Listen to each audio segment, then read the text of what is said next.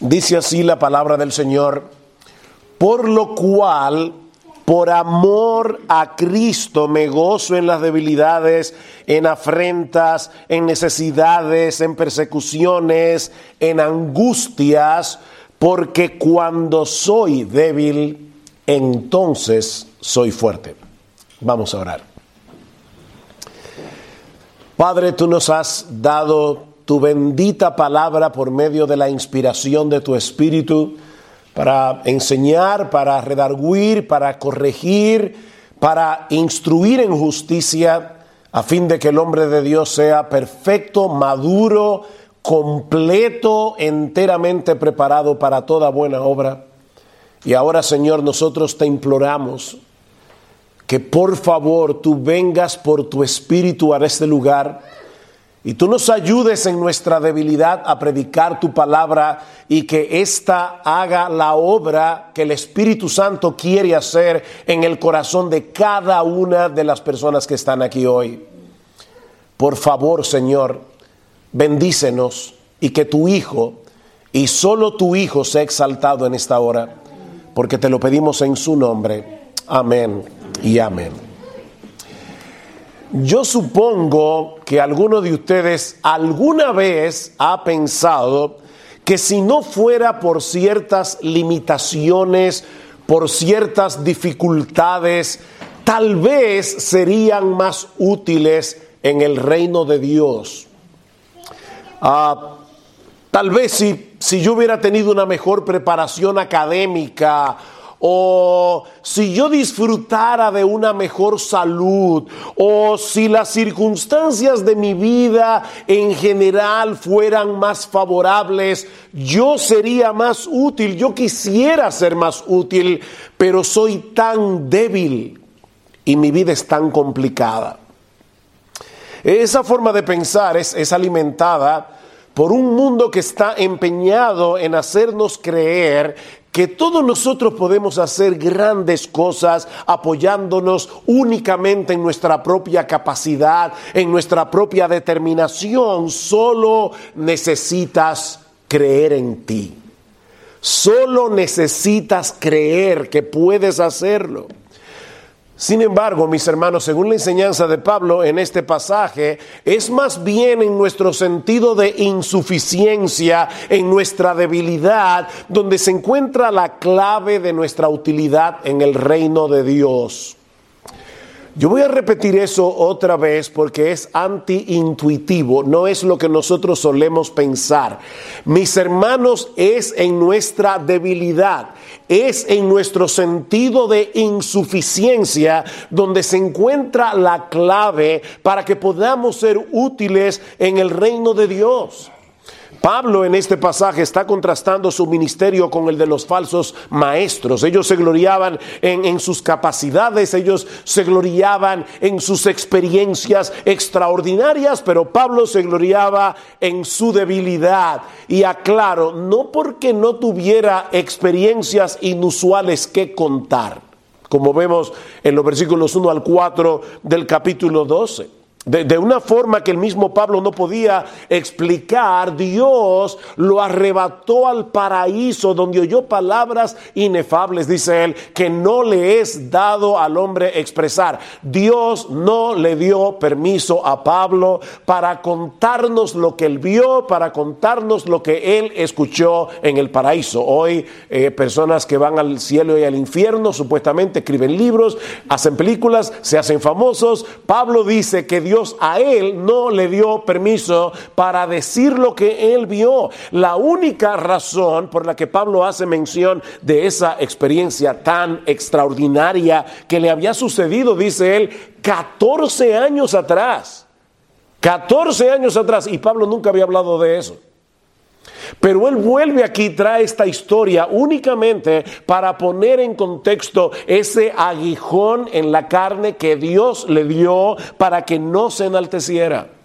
Y dice en el versículo 7 expresamente, para que la grandeza de las revelaciones no me exaltase desmedidamente. ¿Oyeron eso? La grandeza de las revelaciones. Eran varias, eran muchas revelaciones y eran sorprendentes. Y fue para poner en contexto lo que Dios había hecho en su vida, lo que Dios le había dado, para poder hablar de este aguijón.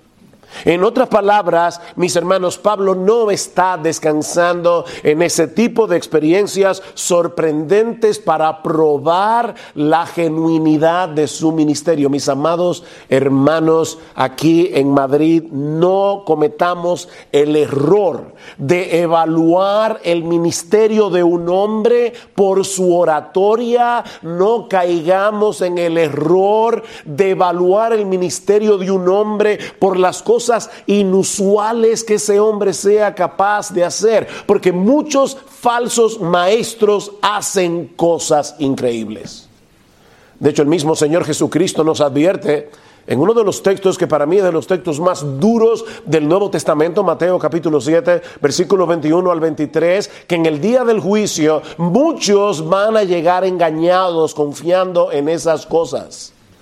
Señor, Señor, me dirán en aquel día, no profetizamos en tu nombre y en tu nombre echamos fuera demonios y en tu nombre, no en el nombre de Mahoma, en tu nombre hicimos muchos milagros y entonces les declararé, yo nunca os conocí, apartados de mí, hacedores de maldad. Ustedes nunca fueron míos, ni cuando estaban supuestamente profetizando, ni cuando supuestamente estaban echando fuera demonios, ni cuando supuestamente estaban haciendo muchos milagros. Yo nunca los conocí, ustedes nunca fueron míos de no haber sido por el ataque de sus enemigos en Corinto, nunca nos habríamos enterado que Pablo había sido arrebatado al tercer cielo. Nunca lo habríamos sabido, él nunca habría hablado de eso.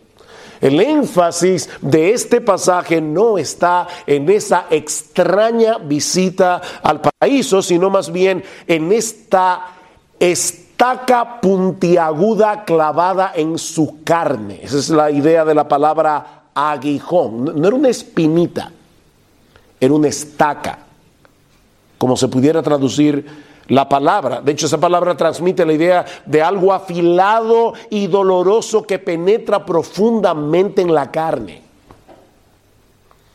Hay al menos tres grandes lecciones que todo creyente necesita aprender si quiere ser útil en el reino de Dios. Mi hermano, mi hermana, yo supongo que si eres creyente, tú quieres ser útil en el reino de Dios. Bueno, Aquí hay tres enseñanzas para ti.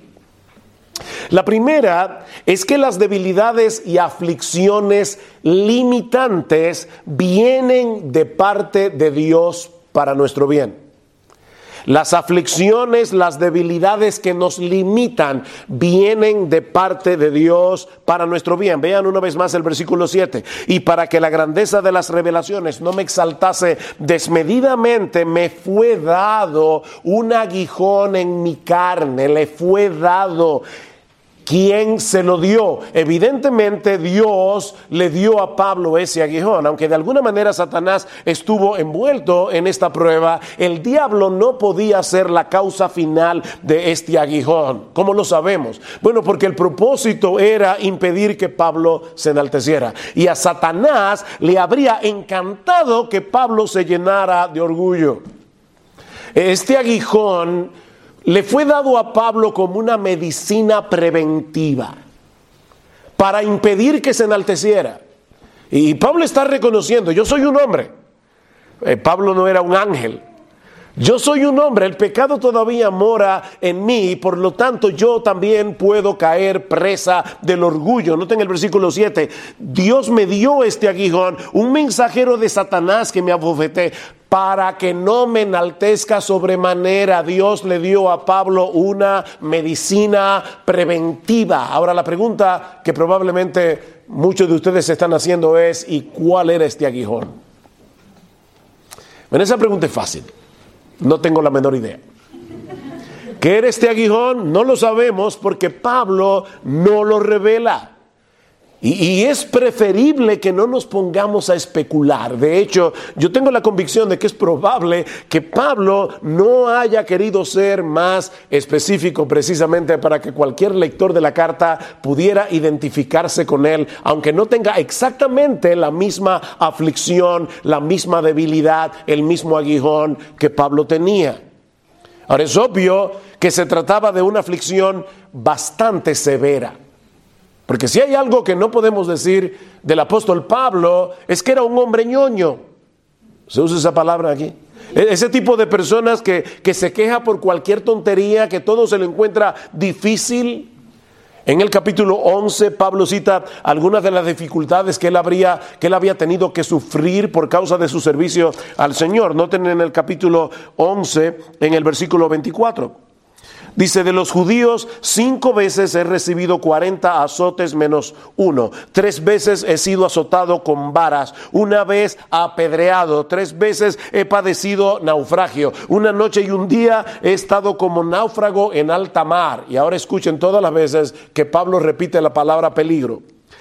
En caminos muchas veces, en peligros de río, peligros de ladrones, peligros de la dominación, peligros de los gentiles, peligros en la ciudad, peligros en el desierto, peligros en el mar, peligros entre falsos hermanos. Pablo había vivido una vida muy difícil, una vida muy peligrosa. El ministerio es peligroso.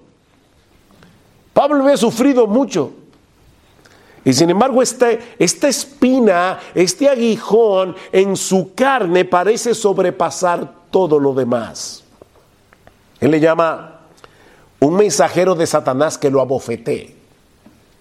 Y esa palabra significa que lo atormente. Este verbo da la idea de una violencia humillante que ocurría repetidamente. Pablo tenía mucho tiempo padeciendo de este problema, cualquiera que haya sido, y continuaría sufriéndolo por el resto de su vida, a pesar de haberle clamado al Señor que se lo quitara.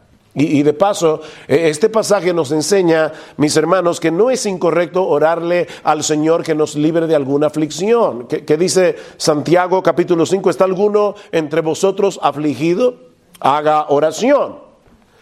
Ahora, si Dios decide mantenernos en aflicción, lo que es pecaminoso es llenarnos de amargura contra Él lo que es pecaminoso es comenzar a dudar del amor de Dios. Mis hermanos, nuestro bienestar nunca será la medida del amor de Dios hacia nosotros.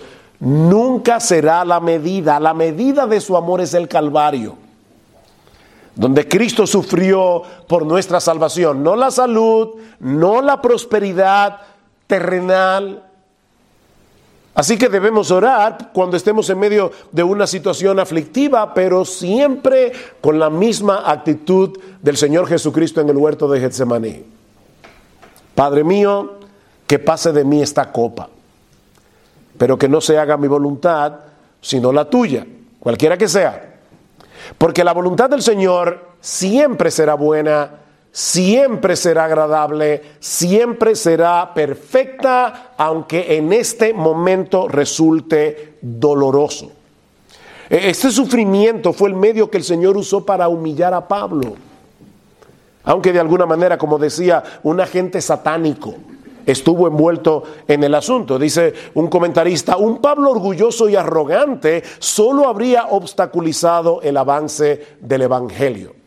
Nuestro Dios es soberano y en su bondad y en su sabiduría lo decreta todo para su gloria y para nuestro bien. Así que en un mismo suceso, en un mismo suceso, Dios está tratando de hacer algo en tu vida y el diablo también. ¿Se dieron cuenta? Pablo tuvo una visita al paraíso y luego un mensajero del infierno. Dios y el diablo obrando en la misma prueba. Pero sabes que tú no eres un títere, ni en las manos de Dios, ni en las manos del diablo y por lo tanto nosotros somos responsables por la manera como reaccionamos a la providencia divina. Lo que nos lleva de la mano a la segunda enseñanza de este pasaje. Y esta probablemente es la más complicada. No es difícil de entender, es difícil de aplicar.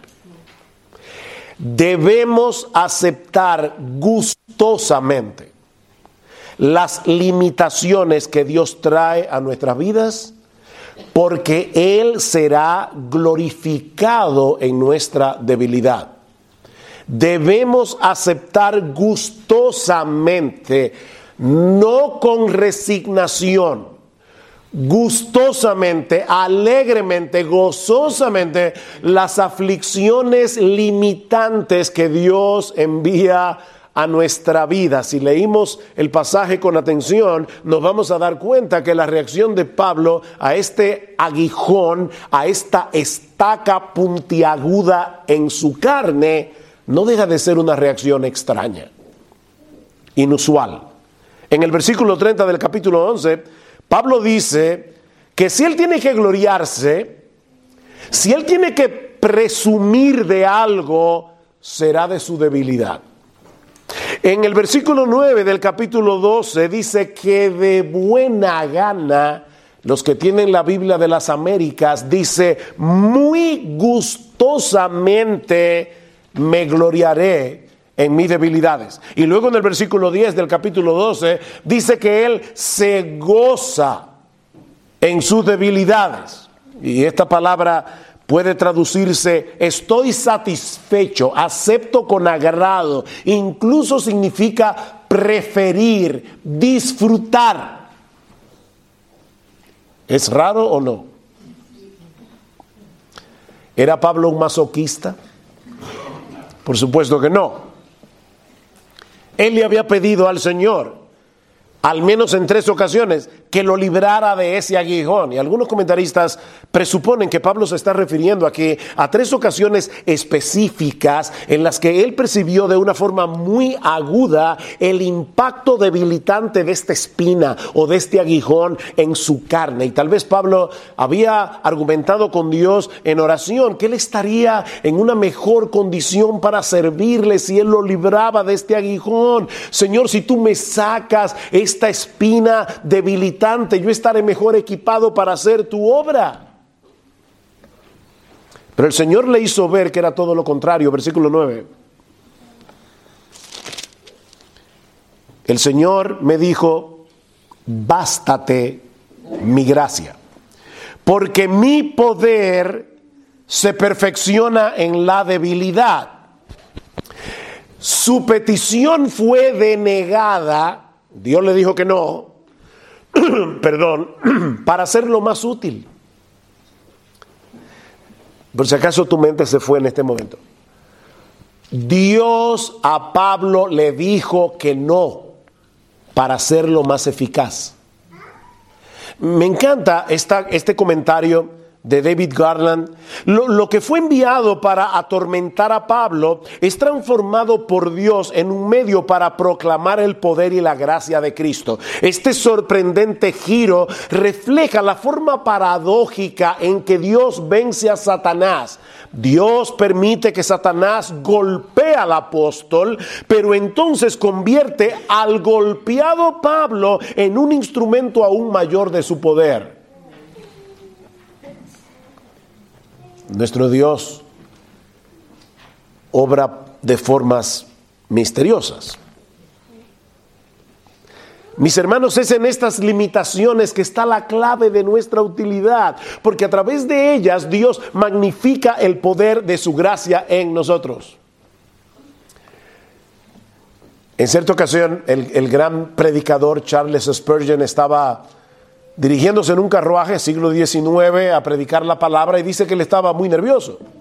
Sí, el gran, el gran predicador, Charles Spurgeon, estaba sintiendo el peso de la responsabilidad de predicar la palabra. Y dice el mismo Spurgeon que recordó este texto del que yo estoy predicando en la mañana de hoy. Y dice, cuando iba en el carruaje comencé a reír porque entendí por primera vez en mi vida la ironía del texto. Bástate mi gracia. Pablo, Pablo, ¿es mi gracia suficiente para ti? Es como, es como decirle a una sardina, eh, ¿te basta en las aguas del Mediterráneo o tú necesitas más? Mis hermanos, ¿de qué tamaño es la gracia de Dios? Bástate mi gracia, Pablo. Tú no necesitas estar en una mejor condición. Tú no necesitas que yo te quite esta aflicción limitante para hacerte más útil porque mi gracia es suficiente. Ahora, e-, es importante aclarar muy importante, que Pablo no se está refiriendo a ninguna debilidad moral. En otras palabras, él no está diciendo aquí, yo tengo luchas con la codicia, yo tengo lucha con la lujuria, yo, yo, tengo lucha con el hipercriticismo, yo tengo lucha porque se me hace sumamente difícil de perdonar, yo tengo luchas con el egoísmo, pero no hay problema porque Dios perfecciona su poder en la debilidad. No, Pablo no está diciendo eso. De lo que Pablo está hablando aquí, versículo 10, es de este tipo de situaciones que nos limitan en algún sentido y que nos muestran claramente nuestra fragilidad, nuestra impotencia, para llevarnos a depender enteramente de la gracia de Dios. ¿Y cuáles son esas cosas? Capítulo 12, versículo 10. Por lo cual, por amor a Cristo, me gozo en que en las debilidades, literalmente en las enfermedades, en la fragilidad, en la incapacidad, en afrentas, violencia, insultos, maltrato, criticismo, ser injustamente condenado por otros. ¿Alguna vez tú has sido criticado, tú has sido injustamente evaluado, injustamente condenado? Bienvenido al club. Pablo pertenecía a ese mismo grupo. De hecho, en la misma iglesia, los corintios, habían personas que lo adversaban. Sigue diciendo Pablo, en necesidades, privaciones, calamidades, tribulaciones, en persecuciones, en angustias. Esta palabra significa claustrofobia. ¿Tú, te has sentido alguna vez que no puedes respirar? que necesitas espacio? Estar confinado en un lugar cerrado, esta palabra significa desgracia, dificultad. Es a este tipo de cosas que Pablo se está refiriendo. Pablo había abrazado su identidad como un mero vaso de barro en el que Dios había colocado el tesoro del Evangelio. Antes en la carta Pablo había dicho, según a los Corintios capítulo 4 versículo 6, porque Dios que mandó que de las tinieblas resplandeciese la luz, es el que resplandeció en nuestros corazones para iluminación del conocimiento de la gloria de Dios en la faz de Jesucristo. Hermanos, qué poderoso es el Evangelio. Nosotros predicamos el Evangelio y la gloria de Dios a través del Evangelio se revela. Y, el mismo Dios que en Génesis capítulo 1 versículo 3 dijo, sea la luz, cuando el Evangelio está siendo predicado, viene al pecador y le dice, sea la luz, y de repente el pecador se da cuenta que va camino a un infierno, que va camino a una condenación eterna, pero que Cristo es un gran salvador y le entrega completamente su vida. Todo eso ocurre por medio de la predicación del Evangelio. ¿Y quiénes llevan ese Evangelio? Sigue diciendo Pablo, pero tenemos este tesoro en vasos de barro. Para que la excelencia del poder sea de Dios y no de nosotros. ¿Ven el contraste? Entre la gloria del Evangelio, el poder del Evangelio para salvar, el poder del Evangelio para abrir los ojos de los ciegos, el poder del Evangelio para detener a un hombre que va camino a una condenación eterna, que va camino a un precipicio, y el Espíritu Santo usa ese poderoso Evangelio para salvarlo, y sin embargo, ese tesoro está en vasos de barro. En los días de Pablo, esas vasijas de barro eran muy baratas y se rompían con facilidad, así que tenían que ser reemplazadas continuamente. Nosotros los predicadores somos reemplazados continuamente. Hablamos de, de Whitfield, hablamos de Spurgeon, hablamos de Jonathan Edwards, están muertos todos. Pero el Evangelio no está muerto. Porque las vasijas se pueden reemplazar, lo que no se puede reemplazar es el Evangelio. Lo que no se puede reemplazar es este mensaje poderoso que el Espíritu Santo usa con poder para salvar a los perdidos. Pero no lo olviden, mis hermanos, lo que es poderoso es el Evangelio, no el que lo lleva. El que lo lleva es una vasija frágil. Los pastores somos vasijas de barro que llevamos adentro un tesoro, el Evangelio. Así que nuestra debilidad no es un impedimento para que se manifieste el poder de Dios, porque ese poder no está en ti, ese poder no está en mí, ese poder está en el Evangelio. Aunque el vaso sea frágil. Eso es una buena noticia. Dios no necesita, Dios no necesita de grandes personalidades. Dios, Dios no necesita de hombres superdotados para hacer su obra. Para hacer evidente su poder, Él usa personas comunes y corrientes, como tú y como yo. Qué, glorioso. Ninguno de nosotros tiene en sí mismo la capacidad de hacer la obra de Dios. Ninguno de nosotros tiene en sí mismo la capacidad de luchar eficazmente contra el pecado que mora todavía en nosotros. ¿Qué dice el Señor en Juan capítulo 15, versículo 5? Separados de mí, ustedes no van a poder hacer casi nada. ¿Eso es lo que dice el texto? No. Quítale el casi nada. Tú y yo somos un cero a la izquierda. Separados de mí, nada podéis hacer. El problema es, que todos nosotros tenemos la tendencia a confiar en nosotros mismos. Y Dios en su bondad, en su bondad, Él se encarga de recordarnos lo que somos a través de esos aguijones que nos debilitan, que nos limitan, para que dependamos enteramente de Él.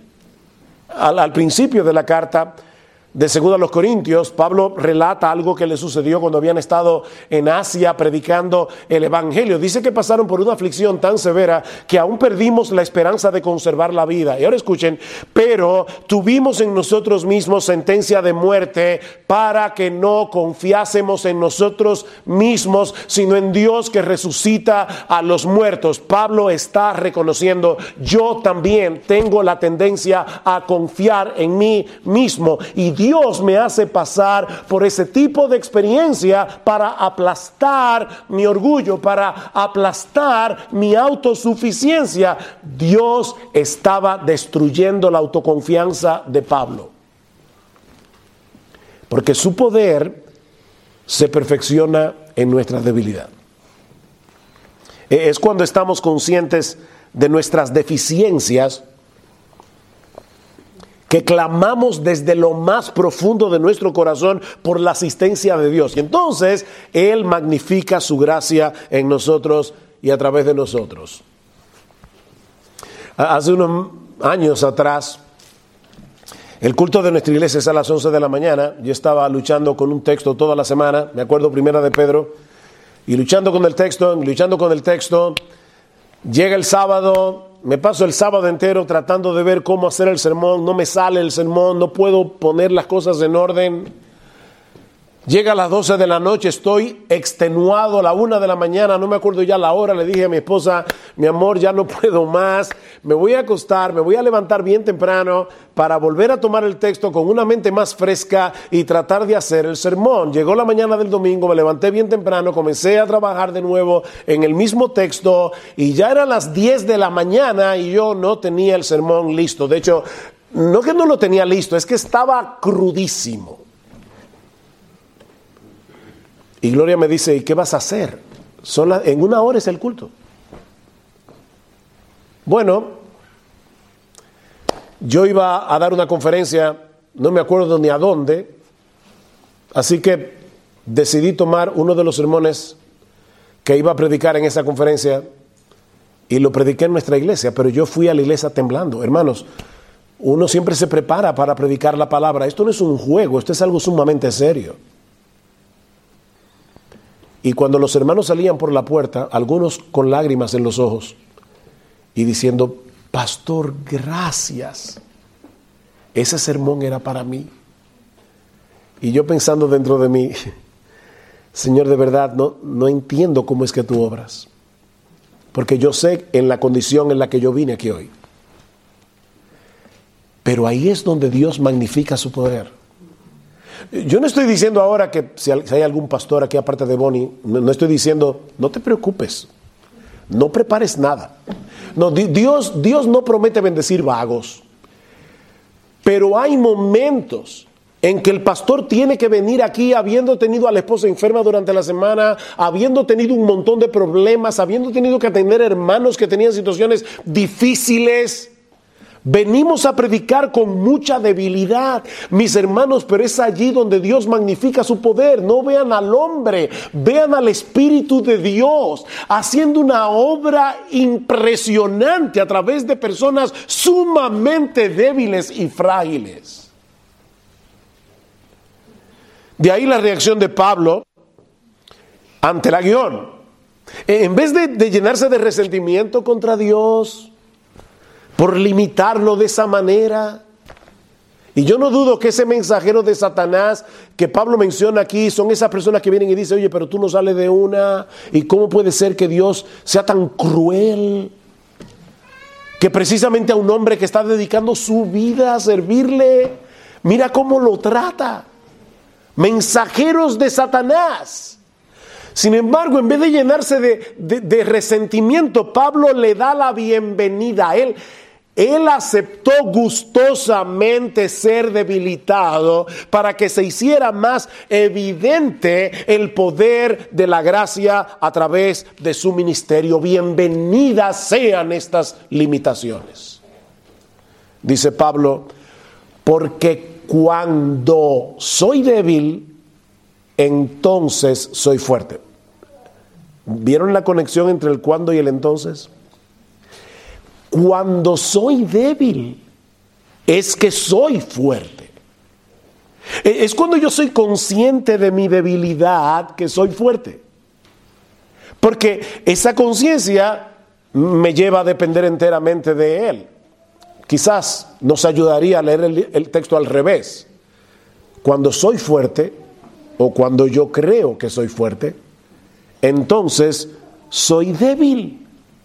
Porque voy a tratar de hacer las cosas descansando en mi propia capacidad. Voy a tratar de hacer las cosas descansando en mis propias, en mis propios dones, en mis propios recursos. O sea, cuando yo soy fuerte, creo yo, entonces soy débil. Pero cuando yo soy débil, entonces soy fuerte. Fue la conciencia de su pequeñez lo que llevó a Pablo a decir que él se gloriaba en sus debilidades, porque él sabía que esa era la única manera en que el poder de Cristo se iba a manifestar a través de él. E-, e-, esa es la paradoja del poder de Dios. Mis hermanos, ¿cómo venció Cristo al diablo? haciéndose débil. Haciéndose débil. Cristo subió a una cruz tropezando en debilidad. Y, ahí venció a Satanás. No, te dicho lo que dice Pablo más adelante en 2 Corintios capítulo 13, versículo, versículo 4. Porque aunque Cristo fue crucificado en debilidad, vive por el poder de Dios. Así también nosotros somos débiles en Él.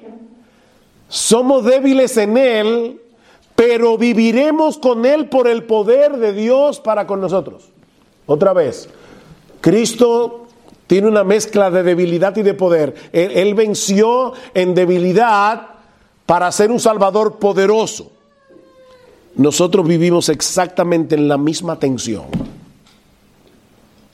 Jóvenes, jóvenes, no se dejen confundir por todos esos mensajes de autoafirmación que el mundo te repite una y otra vez, una y otra vez. Tú puedes, tú tienes el potencial para hacer grandes cosas, solo tienes que creerlo, reconoce, reconoce todas esas capacidades increíbles que están escondidas en ti. Basura no, dice Cristo, separados de mí no van a poder hacer nada que realmente valga la pena. Nada.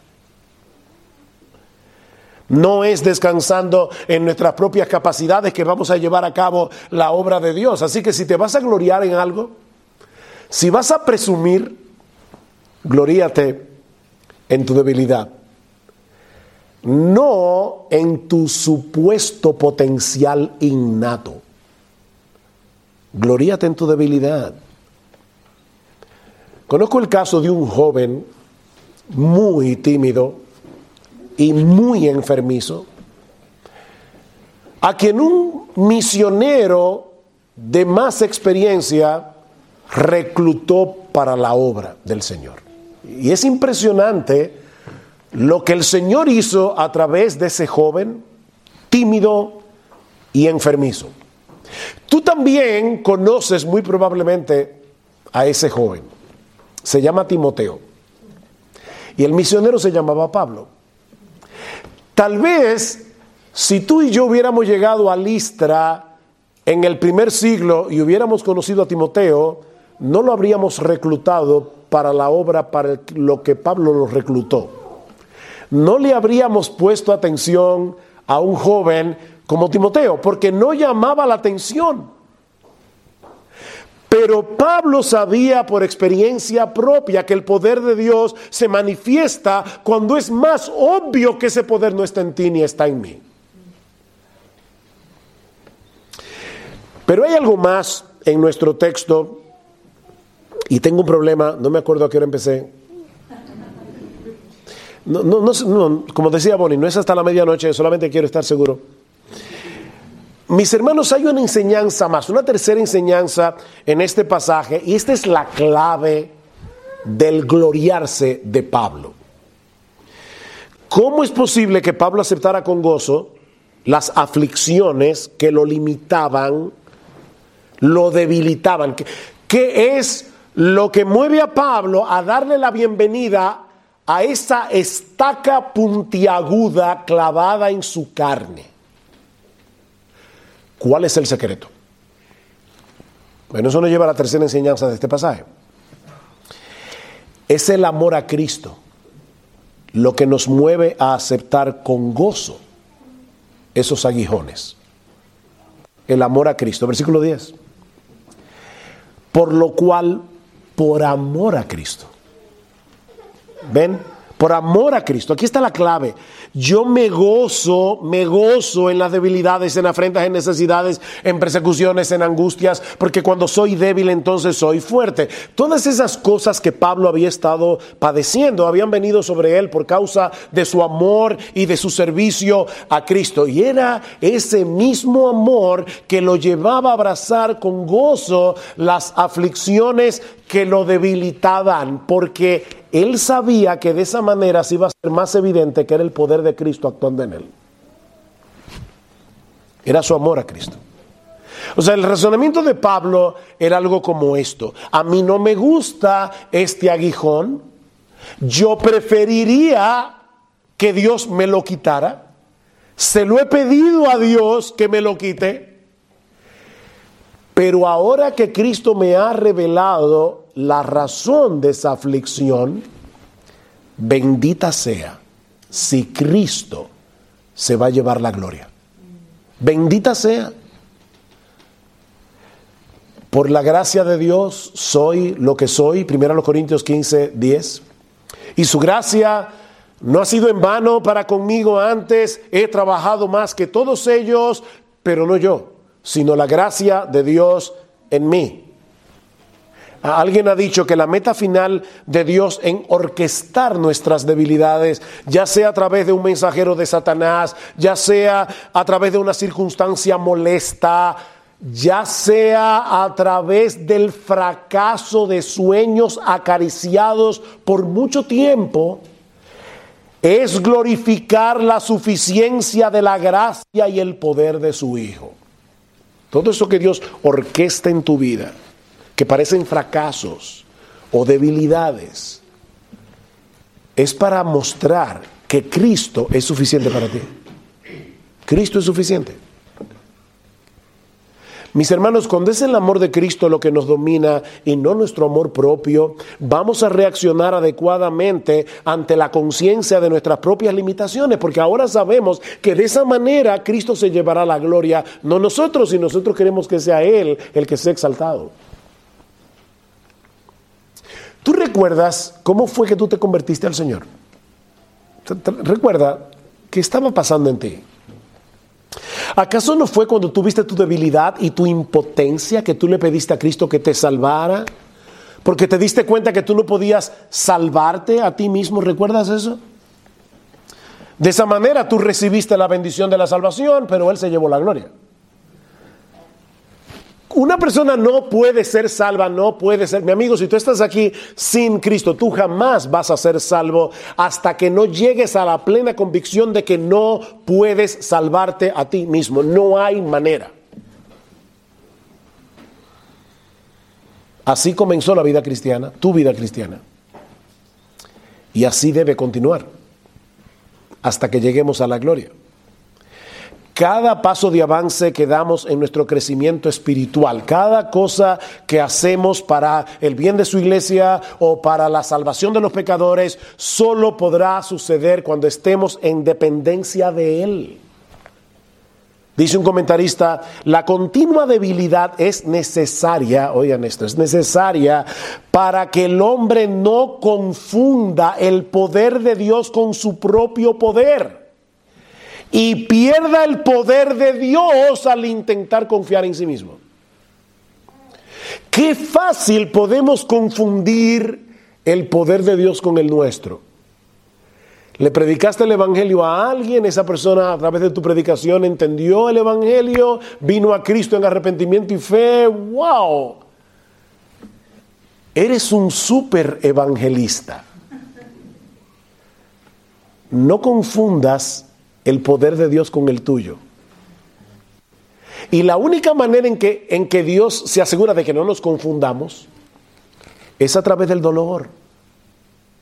Mis hermanos, el pecado que todavía mora en nosotros produce suficiente orgullo, produce suficiente independencia como para intentar hacer las cosas en nuestras propias fuerzas. Pero Dios es tan sabio, Dios es tan bueno que usará las aflicciones para aplastar nuestra autoconfianza y llevarnos a experimentar la realidad de que Él es capaz de multiplicar las fuerzas del que no tiene ninguna. Isaías, ¿recuerdan? 40, 29. O sea, Dios no necesita que haya un poco de fuerza para aumentar el poquito que hay. No, Él puede aumentar el vigor donde no hay absolutamente nada porque Él llama las cosas que no son como si fuesen, dice Pablo en Romanos capítulo 4, versículo 17. uno de los textos de Isaías que yo creo que yo cito más a través de mi vida ministerial es Isaías 41. Me encanta, me encanta la manera como Dios anima a su pueblo en Isaías 41. Ellos están rodeados de naciones enemigas, son una pequeñita nación en Medio Oriente y Dios le dice, no temas, gusano de Jacob. O sea, ¿tú me estás dando ánimo? No temas, gusano de Jacob, oh vosotros los pocos de Madrid, digo de Israel. Yo te socorrí, dice el Señor, y tu redentor, el Santo de Israel. He aquí que yo te he puesto por trillo, trillo nuevo, lleno de dientes. Trillarás montes y los molerás, y los collados tornarás en tamo, un gusano. Sí si el aliento hubiera sido, no temas, gusano de Jacob, mañana te convierto en león. Pero no, no temas, eres un gusano. O sea, si, si tú viniste hoy a la iglesia diciendo yo soy tan débil, tú no tienes ni idea de lo débil que tú eres. Ni yo tampoco. Somos gusanos. No te ofendas, no soy yo que te lo está diciendo. Si tienes, como dice Spurgeon, si tienes alguna queja, ve a la Cancillería Celestial. Yo no escribí este libro. Somos gusanos. Ahora, un gusano en la mano de Dios puede trillar montes. Así que, mi hermano, mi hermana, no te quedes ahí lamentando tu debilidad, tu insuficiencia. Abraza con gozo esa conciencia de gusanía. Abrázala. Porque te mantendrá de rodillas en dependencia de tu Señor. Mientras pones tus dones en operación para la gloria de tu Redentor y para la edificación de su iglesia. Porque es, es a través de esos gusanos que el Señor va a cumplir la gran comisión. Porque la gran comisión depende no del versículo 19 y 20, sino del 18. Toda autoridad me ha sido dada en el cielo y en la tierra. Por tanto, id y haced discípulos de todas las naciones. ¿Ven? No, no es a nosotros que se nos ha dado toda autoridad en el cielo y en la tierra, es a Cristo. Pero con eso basta. Necesitamos desarrollar ese hábito de conciencia, ese hábito de dependencia constante, recordarnos una y otra vez que en nosotros mismos somos menos que nada cuando se trata de hacer la obra de Dios. Es por eso, hermanos, que la oración corporativa entre semana es tan importante que vengamos como iglesia a clamarle a Dios. Mis hermanos, si ustedes aman a su pastor, por favor, no confíen tanto en Él que dejen de orar por Él. Necesitamos orar como iglesia. Por favor, Señor, ven, ven. Y necesitamos orar como individuos. Nosotros dependemos del Señor en todo. Nada podéis hacer separados de mí. Ahora, un ejército de nadas no puede hacer nada excepto cuando todas esas nadas se amparan en el Todopoderoso. Entonces las puertas del Hades no pueden prevalecer contra la iglesia. No pueden. Ninguna muralla podrá permanecer en pie si gritamos en el nombre de Dios. No olvides, mi hermano, que Dios escogió a lo necio, a lo necio de este mundo para avergonzar a los sabios. 1 Corintios 1, 27. A lo débil del mundo escogió Dios para avergonzar a lo fuerte, a lo vil del mundo y a lo menospreciado escogió Dios y lo que no es, a fin de deshacer lo que es. ¿Saben para qué? Para que nadie se jacte en su presencia. Dios estaba buscando a lo necio, a lo débil, a lo menospreciado, y te vio a ti, y me vio a mí. Y es con personas así que el Señor está haciendo su obra. Así que de nuevo, mi hermano, no te quedes ahí postrado lamentando tus propias limitaciones, no te quedes ahí postrado lamentando tu insuficiencia, y mucho menos no te gloríes en tus capacidades. 1 Corintios 4, ¿qué tú tienes que no hayas recibido? Y si lo recibiste, ¿por qué te glorías como si no lo hubieras recibido? E-, es Cristo el que lo da. Tú tienes dones. Si eres creyente, tú tienes dones dados por el Señor. Ponlos al servicio del Señor y de su iglesia para que el cuerpo de Cristo siga siendo edificado pero que jamás se te ocurra hacerlo en tus propias fuerzas. Por amor a Cristo, por amor a Cristo, ampárate en Él, para que entonces Él reciba la gloria. ¿Qué dice el apóstol Pedro? Primera de Pedro capítulo 4, cada uno según el don que ha recibido, ministrelo a los otros como buenos administradores de la multiforme gracia de Dios. Si alguno habla, si el, si el don que Dios te dio es de hablar, hable conforme a las palabras de Dios. Si alguno ministra o sirve, ministre conforme al poder que Dios da, para que en todo Dios sea glorificado por Jesucristo, a quien pertenecen la gloria y el imperio por los siglos de los siglos. Pon tu don en operación, pero siempre amparado en el poder de Dios, para que al final Cristo se lleve toda la gloria. Y si tú estás aquí sin Cristo, mi hermano, mi amigo, si tú estás aquí sin Cristo, o sea, si tú nunca te has visto a ti mismo como un pecador que mereces la condenación del infierno y nunca has venido a Cristo arrepentido de tu pecado, con la determinación de divorciarte de tu vida de pecado y confiando únicamente en Cristo, en su justicia perfecta, en su obra de redención, si eso no ha pasado en tu vida, yo quiero invitarte en esta mañana que aceptes el hecho de que es absolutamente imposible que tú puedas salvarte a ti mismo. La Biblia dice que la salvación se obtiene únicamente por gracia, únicamente por Cristo, únicamente por medio de la fe. ¿Y sabes por qué únicamente por medio de la fe? Porque la fe no magnifica al que cree, sino al Salvador en el que tú crees. Esto es muy sencillo. Dios, el Padre, quiere que su Hijo se lleve toda la gloria. Dios creó y planificó la redención del mundo caído de tal manera que Cristo se lleve toda la gloria.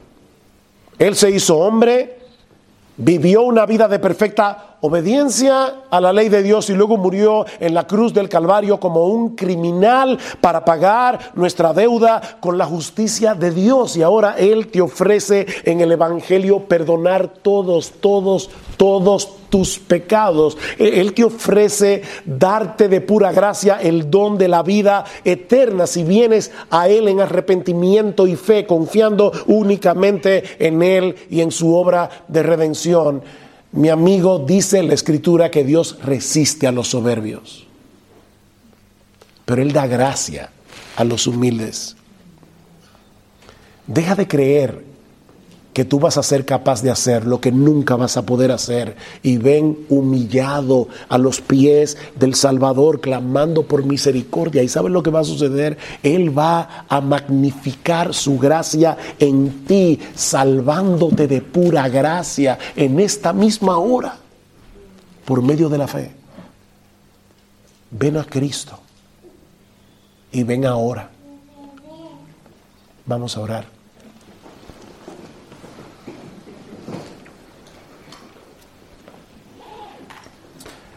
Padre, nosotros queremos darte muchas gracias, Señor,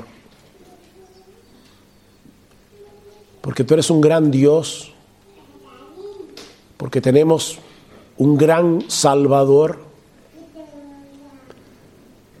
que magnifica su gracia y su poder obrando en personas tan pequeñas y tan débiles como nosotros.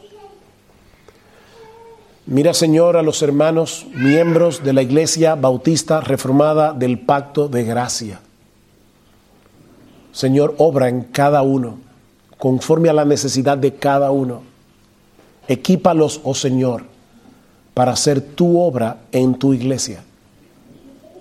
Bendice a los hermanos de esta amada congregación, te lo pedimos. Bendice a su pastor. Pero mira también, Señor, hermanos y hermanas que nos están visitando de otros lugares, apliquen ellos también tu palabra, Señor. Bendícelos en esta mañana. Oh Padre, pero mira aquellos que están sin Cristo, camino a una condenación eterna, camino a un precipicio. Por favor, Señor, deténlos. Te lo suplicamos, Señor, deténlos. Ábreles los ojos Muéstrales la magnitud de su pecado, pero muéstrales también la gloria y la belleza de nuestro Salvador. Ven, oh Dios, y haz con tu palabra lo que nosotros no podemos hacer, en creyentes y en incrédulos, porque te lo pedimos en el precioso nombre de nuestro gran Dios y Salvador Jesucristo. Amén.